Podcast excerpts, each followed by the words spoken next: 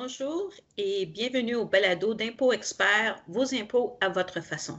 Mon nom est Ida Cheli et je suis en compagnie de notre expert en fiscalité et mon collègue Jerry Vitoratos. Bonjour Jerry. Bonjour Ida, comment ça va? Ça va bien toi? Oui, pas mal, pas mal. Confiné cette fois dans mon sous-sol. Je ne suis plus dans ma cuisine. Euh, j'ai un, bureau maison maintenant. Euh, proprement dit, là, j'ai un bureau maison. Euh, sain et sauf, heureusement. tout est correct. on est encore dans la pandémie, malheureusement. mais, je pense... beau dehors. Il fait beau, dehors, puis je pense qu'il y a, y, a, y a, de la lumière au, bout du tunnel, au moins, avec les vaccinations. Donc, on va voir. Alors, euh, aujourd'hui, notre thème pour le balado sont les frais médicaux, mais en particulier cinq frais qui ne sont pas tellement connus par euh, nos écouteurs. Euh, comme tu peux aviser nos, nos écouteurs ou ils peuvent aller trouver la liste des frais médicaux admissibles pour euh, le gouvernement, pour les impôts. Euh, oui, donc, euh, donc vous avez, bien, premièrement, pour, pour on, vous donne un lien direct, OK, sur une liste que vous pouvez chercher directement sur le site du gouvernement. OK, donc la façon d'y arriver, tout simplement, c'est d'aller sur notre site web. donc, c'est le impoexpert.ca tout simplement. Et quand vous êtes là, je le fais en même temps, là, euh, si vous nous regardez en vidéo, je le fais en même temps. Euh, donc, si vous allez sur l'onglet Conseils et outils, vous avez une option qui s'appelle Blog d'impôt expert. OK? Quand vous allez là-dessus, ben, l'article qu'on vient juste d'écrire, qu'on vient juste de poster euh, sur le site d'impôt expert, c'est les cinq frais médicaux peu connus, là, le thème d'aujourd'hui. Et à la fin de cet article, on a un lien direct sur le site de Revenu Canada où vous pouvez chercher directement euh, les euh, frais médicaux qui sont admissibles. Donc, vous, avez tout simplement à taper un terme, euh, un terme médical, que ce soit un type de frais médical ou que ce soit un spécialiste autorisé. par exemple, vous tapez tout simplement, exemple, audiologiste, vous le tapez, puis vous voyez si, si les frais de ce spécialiste-là ou de ce type de frais-là est admissible comme frais médical. donc, encore une fois, c'est impoexpert.ca. Vous allez sous l'onglet Conseils et outils. Euh, et vous avez l'option de blog d'impôt expert. Allez-y là-dessus. le dernier article qu'on vient juste de mettre, euh, vous allez avoir le lien. Parfait. Alors, on va commencer avec le premier qui n'est pas tellement connu, euh, la maladie cœliaque et les produits sans gluten.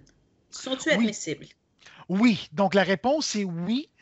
mais sachez que ce n'est pas, pas le fait que vous n'achetez pas euh, que, vous achetez, vous en d'autres mots, pourquoi vous achetez pas, mais que, vous achetez euh, des produits sans gluten qui rend admissible ce frais médicaux-là, ces frais médicaux-là.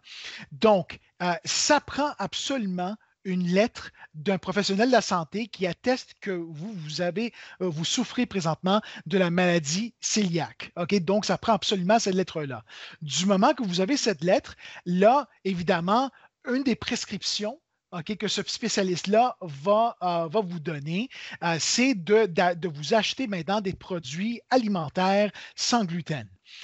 donc, la dépense, donc ce n'est pas, pas les frais, c'est pas les frais euh, des aliments que vous achetez sans gluten qui est admissible. C'est la différence de prix entre le produit sans gluten et un produit équivalent avec le gluten. Donc, la différence de prix entre ces produits-là que vous, avez achetés, ben, cette différence-là devient un frais médical admissible sur votre déclaration de revenus. Donc, c'est quand même intéressant parce qu'évidemment, euh, une de nos plus grosses dépenses qu'on a dans la vie de tous les jours, c'est la nourriture. OK? Donc, euh, donc, ça, donc euh, évidemment, et il y a quand même des frais additionnels assez importants OK, sur les produits qui sont sans gluten.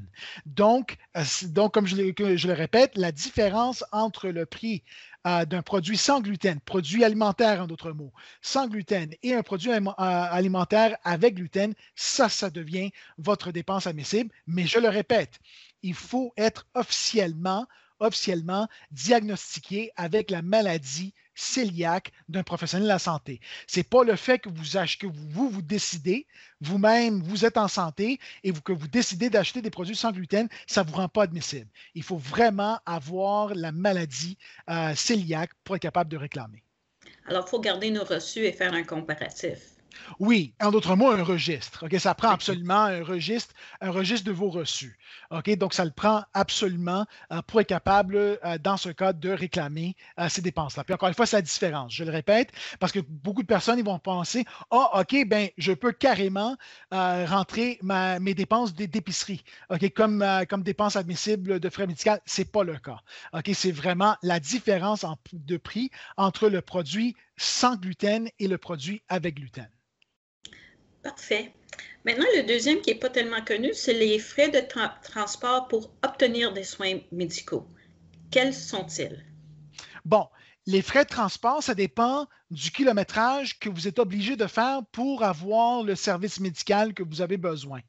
OK? Donc, si, donc, ça commence à 40 km. Donc, si par exemple le service euh, que vous avez besoin ne s'offre pas dans votre région et que vous êtes obligé de vous déplacer, de vous déplacer dans, ce cas-là au moins 40 km dans un centre hospitalier, OK? Ben, euh, quand vous êtes rendu à 40 km de, distance et jusqu'à 80 km, ben, et en dessous, excusez-moi, de 80 km, ben, les frais que vous pouvez euh, déduire, je les lis tout simplement directement de notre article de blog. Euh, donc, c'est les frais de transport en commun engagés, exemple taxi, autobus ou le train. Et ces frais-là, maintenant, deviennent des euh, frais médicaux.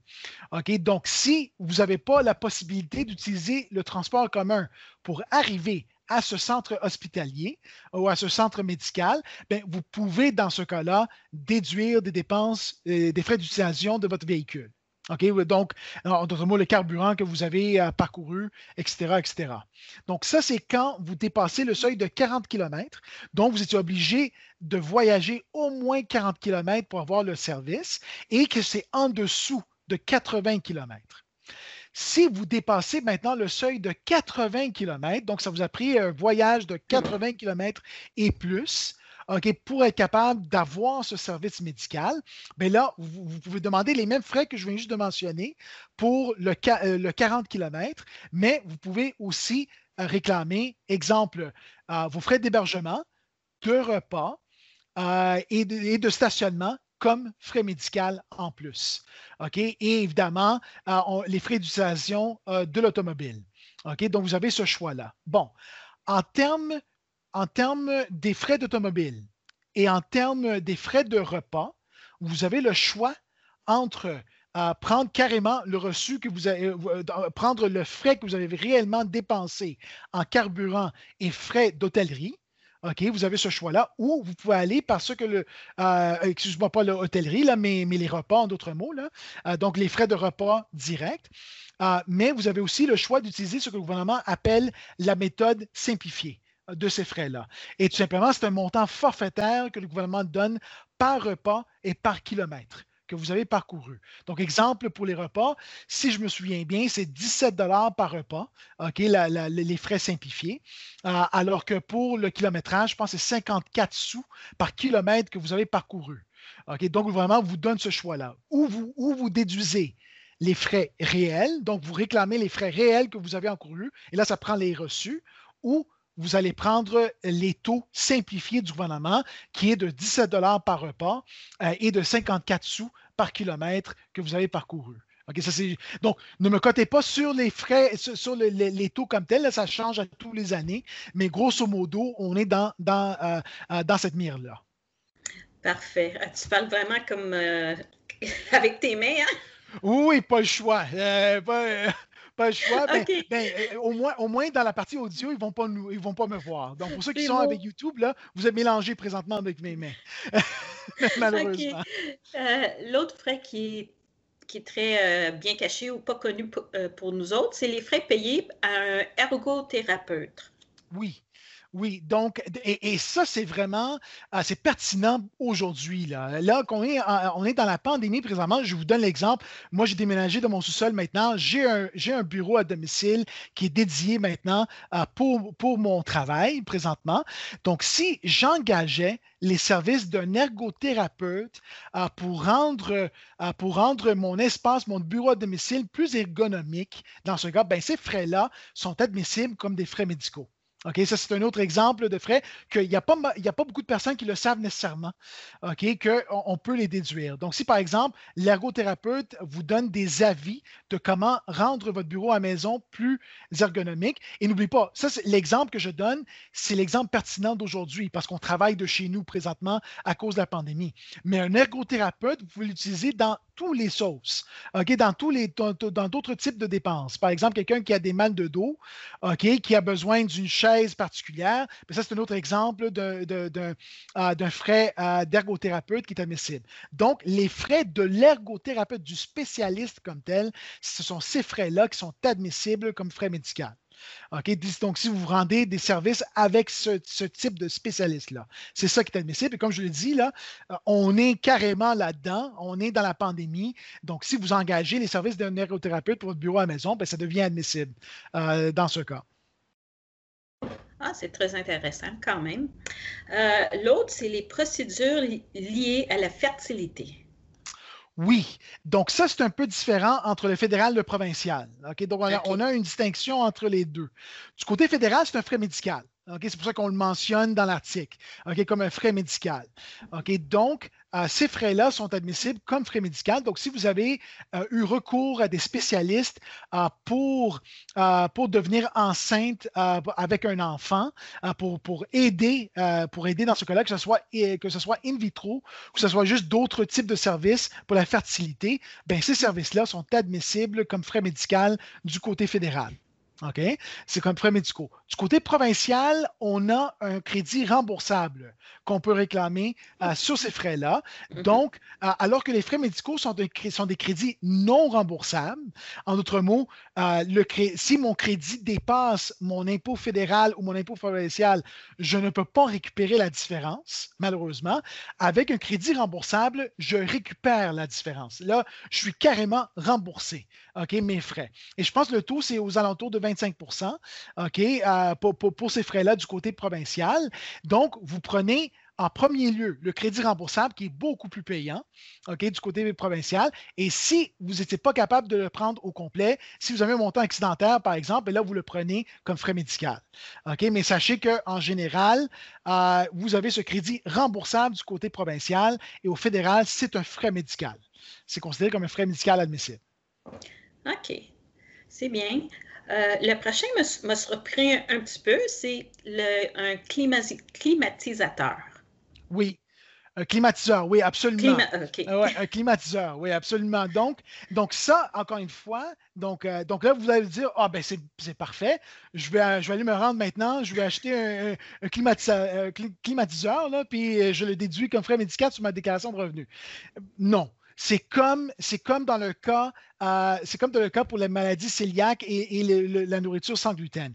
Il faut avoir une prescription d'un docteur ou d'un spécialiste médical qui prescrit le climatiseur à cause du fait que vous avez une maladie chronique et vous avez besoin. Donc, par exemple, euh, l'asthme, euh, par exemple, d'autres problèmes qui, qui, sont reliés aux poumons et qui sont chroniques dans ce cas. Donc, pour ces types d'individus-là, du moment que vous avez une prescription de votre, euh, de votre spécialiste médical pour acheter un climatiseur, ben, le climatiseur devient admissible comme frais médical. Mais il y en a des règles en termes du montant qu'on peut réclamer.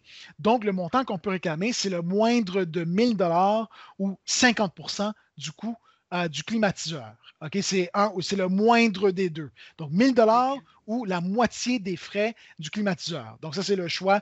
Euh, ça, c'est l'obligation que le gouvernement euh, met sur le climatiseur, le climatiseur. OK, en fin de compte, c'est pas comme un, climatiseur central que tu peux installer dans ta maison. C'est qu'à à 1000 dollars, c'est plutôt un qui va dans une fenêtre particulièrement. Oui, bien, à la fin, vous pouvez, vous pouvez aussi déduire le climatiseur qui est central, mais vous êtes limité, vous avez un plafond de 1000 dollars. On ne peut pas dépasser ce seuil-là. Alors que si, on, par exemple, on prend un, un mural, comme, on pourrait dire, là, ou celui qu'on rentre dans la fenêtre, ben, ces climatiseurs maintenant ne sont pas très dispendieux. Là. Euh, sont quoi, deux, on peut chercher un bon pour 200 dollars maintenant sur le marché, mais là, ça veut dire que 100 dollars du 200 est admissible parce que j'ai le moindre entre 1000 dollars ou la moitié des frais. Et là, je suis limité, évidemment, dans mon exemple, je suis limité à, 100 dollars dans ce cas. Ah, OK. Ah, pas mal. Euh, autre chose que tu voudrais référer euh, nos écouteurs pour euh, ceux qui nous écoutent pour les frais médicaux? Qu'est-ce qu'on doit savoir? Qu'est-ce qu'on doit garder? Oui. Ben, c'est simple, Ida, on garde tout. c'est aussi simple que ça. OK, ben, ce, que moi je vous dirais, et puis ça, c'est relié aussi à, un balado qu'on avait fait auparavant sur l'organisation de la documentation de vos déclarations de revenus. OK, malheureusement, il y a beaucoup de personnes qui vont manquer des réclamations que, que, ces personnes-là ont le droit de prendre à cause du fait qu'il ou elle ne peut pas retrouver le reçu malheureusement. Donc, pour les frais médicaux, je vous dirais, la règle première, c'est l'organisation. Et qu'est-ce qu'on avait recommandé dans l'autre balado qu'on avait fait sur l'organisation des documents? C'est de commencer une pile au début de l'année. d'avoir une pile dont vous pouvez euh, rentrer vos reçus de frais médicaux. C'est très important parce que les frais médicaux, les reçus qui sont déductibles, que vous pouvez prendre pour le crédit, pour le crédit non remboursable, ben, ces reçus-là sont émis au fur et à mesure que vous avez, que vous avez utilisé le service. Ce n'est pas comme les autres feuillets où on attend les mois de janvier, février pour les recevoir. les frais médicaux, là, quand vous allez chez le dentiste, ben, le dentiste vous donne un reçu immédiatement quand vous, quand vous étiez rendu pour le service. Donc, du moment que vous avez ce reçu-là, mettez-le dans, dans la pile, dans la filière que vous allez créer au début de l'année. De, cette façon-là, euh, vous, euh, vous, allez, vous, avez, vous allez jamais manquer une réclamation de frais médicaux. Euh, autre truc, si vous êtes assuré avec une assurance privée, sachez que l'assurance va vous donner aussi, l'assurance va vous donner aussi un résumé, un sommaire de toutes les réclamations que vous avez faites.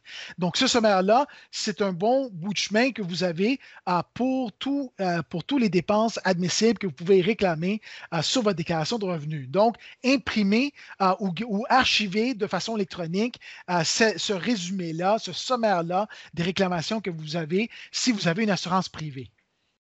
Parfait. Et dernière question avant de terminer le balado, la période. Alors, si jamais je dis j'ai oublié de, mettre sur ma déclaration d'impôt ma facture de dentiste, peux-tu la mettre l'année prochaine?